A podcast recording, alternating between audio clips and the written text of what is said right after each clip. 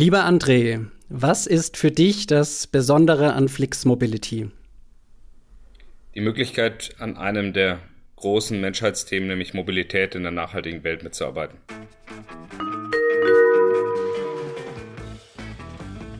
Das Team vom New Mobility Planet heißt Sie herzlich willkommen an Bord.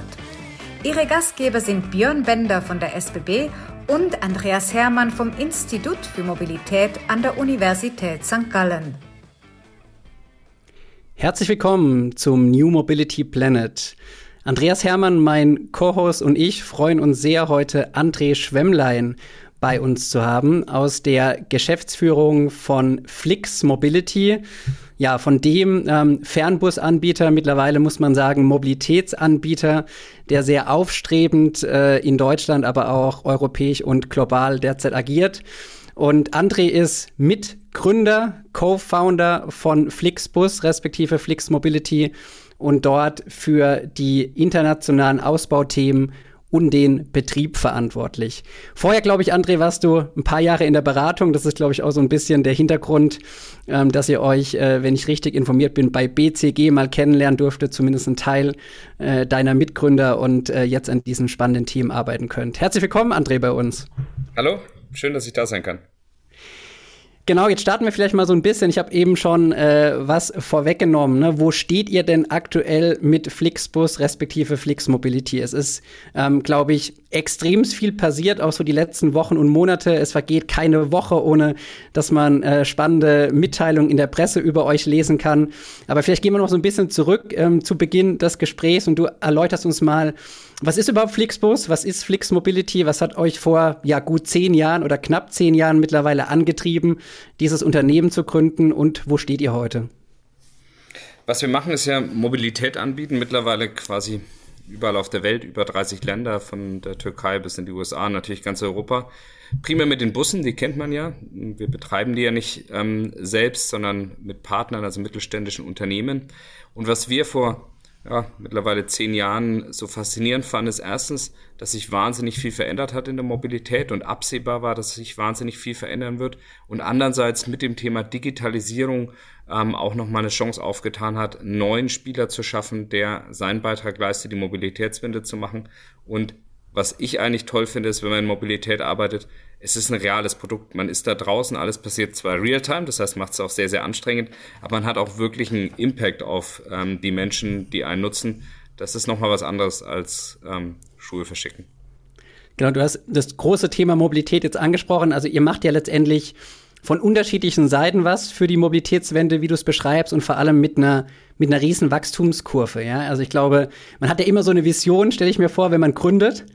Aber ähm, hätten wir dich wirklich vor zehn Jahren oder hättest du wirklich vor zehn Jahren erwartet, dass ihr 2022 da steht, äh, wo ihr heute steht, quasi als ja als als als ganzheitliches Mobilitätsunternehmen fast schon? War das war das eure Vision von Beginn an oder war das sehr stark? Wir wollen die Chancen, die die Liber Liberalisierung bietet, nutzen und ja den Fernbusmarkt ein Stück weit revolutionieren. Ähm, wenn ich wenn ich ehrlich bin, muss ich sagen, dass bis Anfang 2020 schon vieles von dem, was man da gesehen hat, Teil des originalen Plans war, sowohl die globale Expansion als auch Flixtrain, als auch quasi die Rolle von Flixbus im europäischen Verkehrsmarkt. Was ich damals nicht gesehen habe, ist zwei Jahre Pandemie. Ja, also wenn mich irgendwas in den letzten zehn Jahren überrascht hat, dann sicherlich eine Pandemie, wo man wahrscheinlich tatsächlich noch vor zwei Jahren gesagt hätte, nie im Leben wird das alles passieren, was die letzten zwei Jahre passiert ist. Aber der Rest folgt im Grunde dessen, was wir als Strategie mal aufgeschrieben haben vor zehn Jahren ähm, bei der Gründung von Flix. Jetzt habt ihr ähm, sehr schnell expandiert, das hast du gesagt, gerade eben so im Fernbus-Linienmarkt äh, mit einem Asset-Light-Geschäftsmodell. Ihr habt ähm, jetzt seit einigen Jahren ähm, die Züge, die Zugangebote auf der Schiene. Und ich sagte eingangs, es passiert jetzt extrem viel. Ähm, vielleicht kannst du so ein bisschen Hintergrund geben äh, über Greyhound. Übernahme war viel zu lesen. Jetzt liest man ja, äh, man gibt so ein bisschen das originäre Geschäftsmodell auf. Also heißt von Asset Light vielleicht zu Asset Heavy. Man denkt über Zugneubeschaffungen nach, wenn man so ein bisschen in die Presse schaut. Was tut sich da aktuell bei euch? Wir versuchen die Zeit zu nutzen, die wir jetzt auch insbesondere in den letzten zwei Jahren hatten, weil natürlich ist das eine ähm, große Krise für die ganze Mobilität, ähm, aktuell noch mit der Covid-Pandemie. Aber auf der anderen Seite müssen wir auch weiter an unserer Strategie arbeiten und ich glaube, so geht es allen Mobilitätsanbietern, dass wir halt drüber hinausdenken müssen und überlegen, wo wollen wir in fünf oder zehn Jahren stehen. Ähm, dementsprechend haben wir da jetzt auch die Schritte angegangen, die für uns wichtig sind, um diese Rolle auch in den nächsten zehn Jahren wahrzunehmen. Dazu gehört auf der einen Seite, dass wir ein wirklich globaler Marktführer sein wollen und ähm, da gehört eben Greyhound und vor allem der US-Markt dazu. Und Greyhound ist eine tolle ähm, komplementäre äh, Firma, die sehr gut zu unserem aktuellen ähm, Footprint in den USA passt. Und auf der anderen Seite glauben wir halt auch, dass in, mit all den Entwicklungen, die wir in Europa haben, Zug eine der wichtigen ähm, Hebel sein wird, um auch da die Mobilitätswende voranzubringen. Dass es sehr komplementär ist, was wir in Flixtrain machen, zu dem, was wir in Flixbus machen und halt auch nochmal was anderes als die Staatsbahn. Und dementsprechend sind das schon zwei große Prioritäten. Dazu hat man noch Brasilien gelesen, dass wir eben auch in Südamerika aktiv werden wollen. Das heißt, wir verfolgen gerade jetzt zu hoffentlich der Endphase der Pandemie, ähm, die er ähm, aus Sicht vieler angebrochen hat, ganz klar unsere Strategie, quasi globale Präsenz, aber auch Erweiterung in Richtung Flixtrain, damit wir da dieser Rolle als globaler Mobilitätsanbieter gerecht werden können. Andreas? Äh, ich gehöre ja zu dieser Schülergeneration, die mit Busfahren groß geworden ist. Und irgendwie fanden wir Busfahren damals nicht so wirklich spannend. Und ihr habt es ja gesch irgendwie geschafft, Busfahren attraktiv zu machen oder irgendwie sexy zu machen. Ähm, was sind da eigentlich die, die, die, Kriterien dafür? Ist es der Preis? Ist es die Nachhaltigkeit? Das, was du am Anfang gesagt hast. Was, was hat eigentlich dazu geführt, dass plötzlich wahrscheinlich Menschen aus ganz unterschiedlichen sozialen Milieus äh, sich da wieder in den Bus hinein bewegen? Du hast völlig recht. Ich, ich will schon dahin kommen, dass wir ein Verkehrsmittel sind, das die Breite der Bevölkerung nutzt und vielleicht auch nicht ähm, jeden Tag nutzt. Oder es gibt Abschnitte im Leben, wo man es dann vielleicht nicht nutzt. Aber es sollte immer wieder Situationen geben, wo wir eine Option sind. Ja, und selbst für den Geschäftsreisenden sollten wir dann, wenn man von ja, Zürich nach München fährt, sollte man vielleicht eine Alternative im Flixbus im Kopf haben. Das heißt, unser Anspruch ist schon diese Breite. Das war vorher nicht möglich, du hast da völlig recht. Und das ist ein Imagewandel, der da stattfinden muss die letzten zehn Jahre. Ähm, da ist sicherlich der wichtigste Teil, dass man ein Produkt liefert, das auf den Kunden passt. Und damit meine ich nicht nur einen neuen Bus und einen Fahrer, der freundlich ist, ähm, sondern auch ein digitales Produkt, Fahrpläne, die passen, Preise, die passen. Das heißt, es ist ein Gesamtkonstrukt, das wir über die Jahre entwickelt haben. Da hat es sicherlich auch dazu geholfen, dann, dass quasi der Bus im Ansehen wieder gestiegen ist. Ich muss aber auch sagen, er ist noch nicht da, wo er sein sollte. Der Bus hat noch nicht die Rolle, die er in der äh, Mobilitätswende haben sollte aus unserer Sicht. Das heißt, da ist auch noch viel Weg zu gehen. Nicht nur in den USA, wo wir mit Greyhound einiges aufzuholen haben, sage ich mal, was den, äh, was den Aspekt angeht, aber auch in Europa. Ähm, Gerade grenzüberschreitend sind wir da eine tolle Alternative, die nicht immer jeder auf dem Schirm hat. Das heißt, da ist auch schon noch viel Arbeit zu tun, dass es wirklich jeder als Option sieht. Wenn man eure Erfolgsgeschichte so vor Augen hat, denkt man immer sofort, warum sind da nicht andere äh, Firmen selbst draufgekommen, also die klassischen Transportunternehmen. Äh, liegt es daran, dass die immer nur in ihrem Verkehrssystem denken, also zum Beispiel eine Bahn denkt halt in Schiene und Zug, ein Automobilhersteller denkt in Autos. Also das ist etwas, was mir auffällt in dieser Mobilitätsindustrie, dass im Prinzip jeder sozusagen aus seiner Hardware raus äh, denkt. Ähm, ist das eine Beobachtung, die du, die du teilen würdest? Weil es wäre naheliegend zu sagen, sowas mache ich auch. Ja? Ich glaube, es gibt, ich glaube, du hast recht, es gibt verschiedene Gründe ähm, und da liegen Teile davon natürlich in dem begründet, dass wir neben dem, dass man auch immer Glück hat ähm, auf, die, auf so einem Weg, ja, einer klaren Fokussierung, das ist unser Kerngeschäft und wir wollen das möglichst gut machen. Wir haben ja auch in dem Geschäftsmodell, das wir betreiben, eben weniger Gedanken uns um den tatsächlichen Betrieb machen müssen, sondern mehr über den Kunden nachdenken können. Das war sicherlich ein Riesenvorteil, als wenn man aus einer Betriebsfirma kommt, die daraus dann natürlich denkt. Das heißt, da hatten wir, glaube ich, einen Vorteil. Und ich glaube aktuell nicht so richtig an die Welt dieses Amazon der Mobilität, ja, dass einer am Ende da die Kundenschnittstelle bedient, ja, sondern ich glaube, Mobilität ist jetzt erstens ein mal, träges System und eins, das halt eben sehr, sehr viel Komplexität hat und alles ein bisschen machen wird nicht dazu führen, dass man es brillant macht. Ähm, und von daher sieht man ja schon, dass viele jetzt auch ihre Ambitionen zurückschreiben, sei es in Uber, die auch von Amazon of Mobility gesprochen haben, ja. Jetzt erzählen es einem gerade die Tretrollerverleiher, dass die dann das Interface zum Kunden werden und uns alles verkaufen. I don't buy it, ja. Mach deinen Kram richtig gut, ja, deine Domäne und da ist unsere Fernbus und eben auch günstige Fernzüge Da sind wir gut drin. Das heißt, so eine ganz krasse Fokussierung auf das, wo wir einen Wertbeitrag leisten können.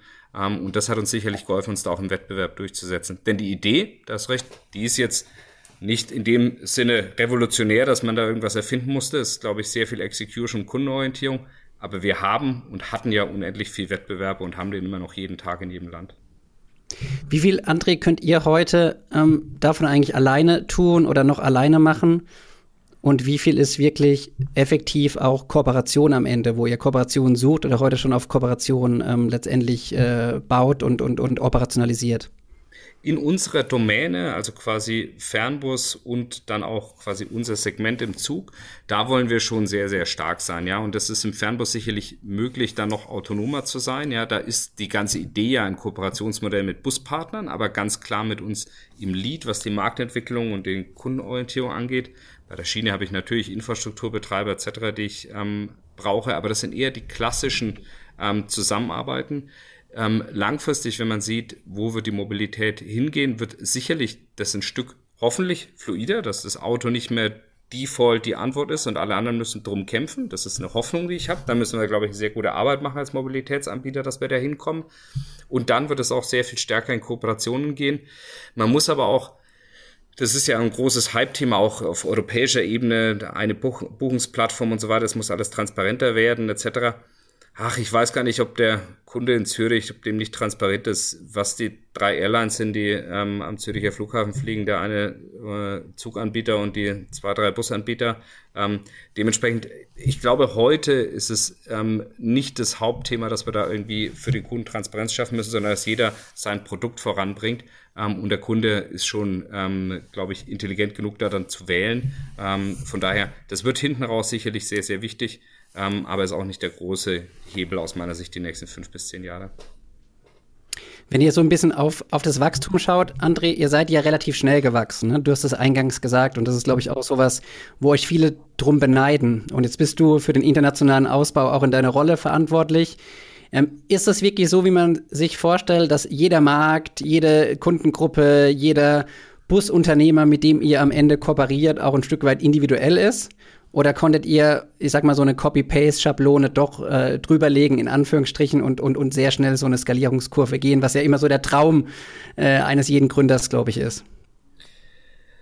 Ich glaube, die Antwort ist so zweigeteilt. Es ist nicht so, wie es zum Beispiel in E-Commerce ist oder auch in, in vielen Software-Themen oder Social Networks etc., wo ich wirklich Copy-Paste und am Ende startet ein Land ein Mitarbeiter, der quasi den Content übersetzt und dann schalte ich einen Webshop live und jetzt vereinfache ich ein bisschen, ja, noch zwei Zahlungsmethoden und dann ist das erledigt und dann mache ich halt Versand notfalls grenzüberschreitend und wenn es sich dann lohnt, dann lokal. So einfach ist es dann doch nicht. Dafür ist Mobilität ein zu wichtiges Geschäft für Regierungen, für die Gesellschaft. Ähm, dementsprechend, wir müssen schon sehr viel lokaler sein als ein normales quasi oder ein Plattformgeschäft oder sowas, sondern wir sind schon immer ein lokales Geschäft und wir übernehmen ja auch Verantwortung für den Verkehr, der in den Ländern passiert. Das heißt, nein, es ist leider in Anführungszeichen komplexer ähm, als reine E-Commerce oder Softwaremodelle. Es ist aber sicherlich so, dass wir vieles kopieren können und vor allem Erfahrungen replizieren können, wo wir oft damit konfrontiert werden, dass Menschen sagen, nee, das ist in unserem Markt anders und das funktioniert überhaupt nicht, was ihr da macht. Und da muss man ganz anders drüber nachdenken, über Mobilität und über Bus. Das glaube ich mittlerweile nicht mehr so. Ja, wir fahren jetzt flapsig gesagt von der syrischen Grenze bis Nordschweden und irgendwie vom Pazifischen Ozean bis irgendwie Palermo. Ja, da gibt's schon sehr, sehr viel homogenes Verhalten, nicht zwingend, dass das immer die gleichen Kunden sind, ja, aber wonach der Kunde sucht, wonach er auswählt, was er wertschätzt, da ist schon sehr viel ähm, drin, was man replizieren kann. Und durch unser Geschäftsmodell versuchen wir auch nicht jedes Mal neu zu erfinden. Aber wir müssen immer zu einem gewissen Teil auch ein nationaler, ein regionaler und ein lokaler Anbieter sein, weil Mobilität eben nicht nur global funktioniert. Äh, andere, viele unserer Zuhörerinnen und Zuhörer sind sehr befasst mit dem Thema der nachhaltigen Mobilität. Jetzt könnte man natürlich sagen, jetzt bringt der andere dieselbetriebene Busse auf die Straße. Wir versuchen gerade irgendwie dieselbetriebene Fahrzeuge von den Straßen runterzubekommen. Kannst du da ein bisschen was dazu sagen ähm, zum, zum Footprint und auch vielleicht perspektivisch, wie, wie die Reisebusse in Zukunft eigentlich betrieben werden sollen?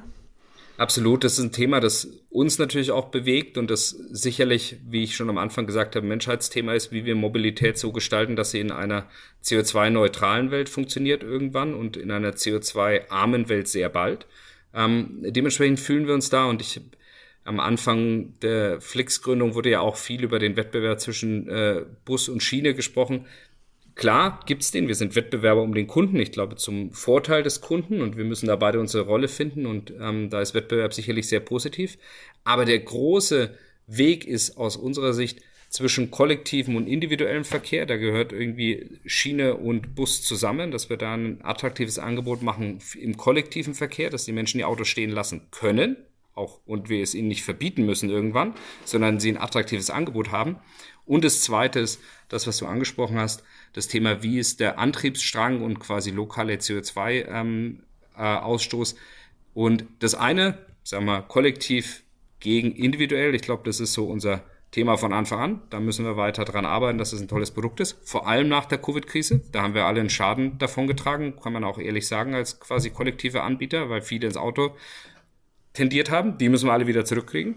Und das Zweite ist beim CO2-Ausstoß, da steht der Fernbus ja heute schon sehr gut da. Je nachdem, wie der Strommix ist, haben wir einen geringeren CO2-Ausstoß ähm, als äh, Schienenverkehr. Kommt alles auf den Strommix an. Das ist in der Schweiz mit hohen regenerativen Anteilen. Ähm, ist das vielleicht ein Stück weit noch auf der Schiene. Ähm, im, in Deutschland sind wir CO2-ärmer als der Zug. Ähm, das ist ein Kopf-an-Kopf-Rennen im Positiven für die Umwelt. Und da müssen wir auch weiter dran arbeiten. Ich äh, bin fest davon überzeugt, dass es den CO2-neutralen Pfad für den Bus gibt. Es ist nicht ganz so klar wie im Auto, dass es Battery-only sein wird. Aus Sicht, da muss man schon noch ein Stück offener hinschauen, nicht als Ausrede für irgendwas das nicht zu tun, sondern welche Technologie in welchem Einsatzfeld sich dann wirklich durchsetzt. Wir experimentieren ja bereits, ja, wir haben batterieelektrische Fahrzeuge draußen gehabt, in USA, in den Niederlanden, in Schweden, in Deutschland. Wir haben Biogas aktuell in Schweden laufen.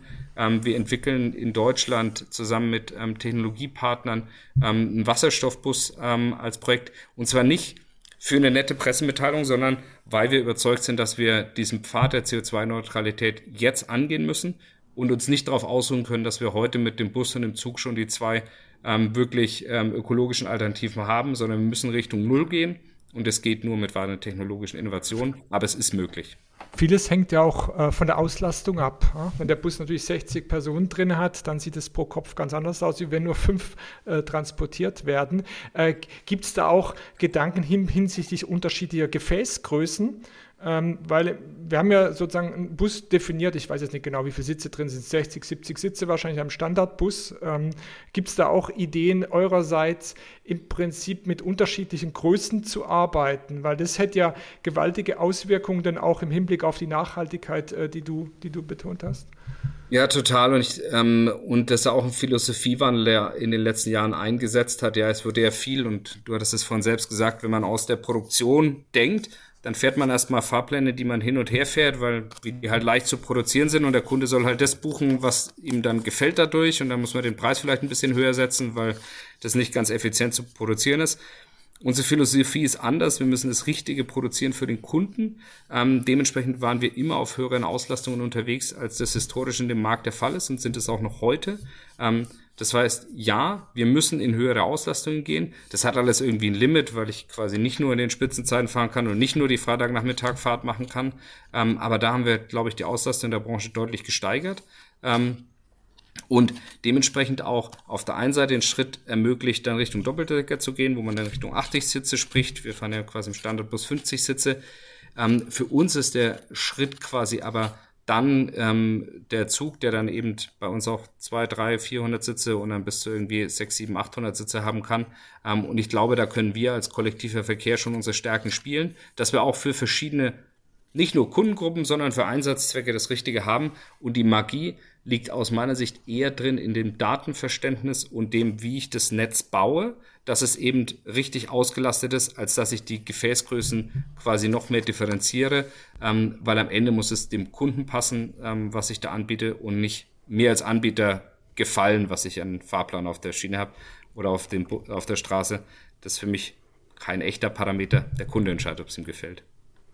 Ich finde schön, André, dass du ähm, das Wording kollektiver Verkehr so bemühst. Ja, weil ich glaube, oder wir sind davon überzeugt, dass wir erstmal die Menschen wieder, ja, und das ist ein bisschen Covid getrieben, natürlich äh, gewinnen müssen für den öffentlichen Verkehr, für den kollektiven Verkehr und äh, dass die Mobilitätswende natürlich nur gelingt, wenn wir eine Verschiebung vom MIV in den kollektiven Verkehr haben. Ja, und da sehen wir uns äh, definitiv als ein Branchensegment. Mich würde noch ein bisschen interessieren, was sind denn jetzt so die, die, die Learnings, die ihr vielleicht aus den letzten zwei Jahren wirklich von, von der Kundenseite direkt gespiegelt bekommen habt? Ich sag mal so aus unserer Sicht, wir versuchen ja sehr viel in Szenarien zu denken, ähm, Modelle für die nächsten Jahre, Jahrzehnte teilweise, ne? das kennt ihr jetzt wahrscheinlich aus dem Bahnbetrieb auch, äh, zu überlegen, wie reist denn der Kunde? Und äh, wir in der Schweiz oder als SBB haben natürlich sehr, sehr viele Geschäftsreisende ähm, in unseren Zügen mal mindestens vor Covid gehabt und sehr, sehr viel Commuting. Und ähm, das fällt natürlich an vielen Stellen weg. Der Freizeitreiseverkehr, das unterstellen wir, wird ähm, deutlich wachsen, äh, gerade auch in den Zügen deutlich wachsen. Ihr seid wahrscheinlich in den Bussen schon eh und je, natürlich viel, viel stärker in dem Freizeitsegment.